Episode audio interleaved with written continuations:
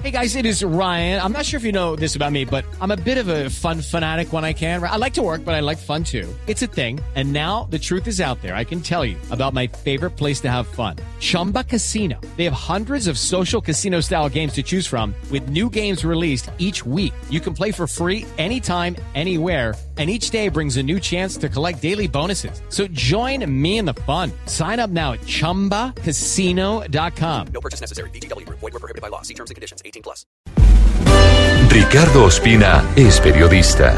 Está en Mañanas Blue. 6, 18 minutos. Vuelve la incertidumbre en torno al caso de Jesús Santrich.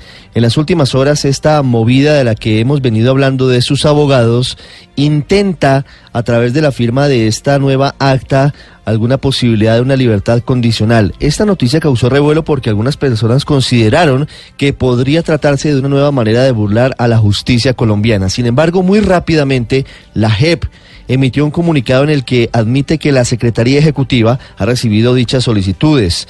Están en estudio, pero advierte y recuerda que ya en diciembre del 2017 Santrich había suscrito un acta de reincorporación política, social y económica. No habría una gran diferencia entre lo que significó en ese momento que Santrich admitiera haber participado en los actos criminales de las FARC y someterse a esta justicia y lo que ahora está intentando.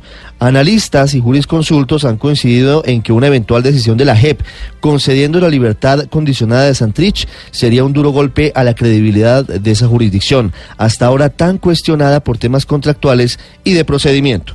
La cereza del pastel se ha conocido en las últimas horas, cuando la Corte Constitucional reveló que el magistrado Luis Guillermo Guerrero estudia una acción de tutela. Guerrero tendrá la última palabra sobre si la eventual extradición a Estados Unidos de Santrich tendrá que ser definida por la Justicia Especial de Paz, como hasta ahora se está manejando, o si por el contrario debe ser asumida por la justicia ordinaria, caso en el cual este poderoso hombre de las FARC tendría prácticamente un pie en un avión de la DEA rumbo a los Estados Unidos, aunque todavía y esto hay que tenerlo en cuenta en la ecuación, puede tener un salvavidas.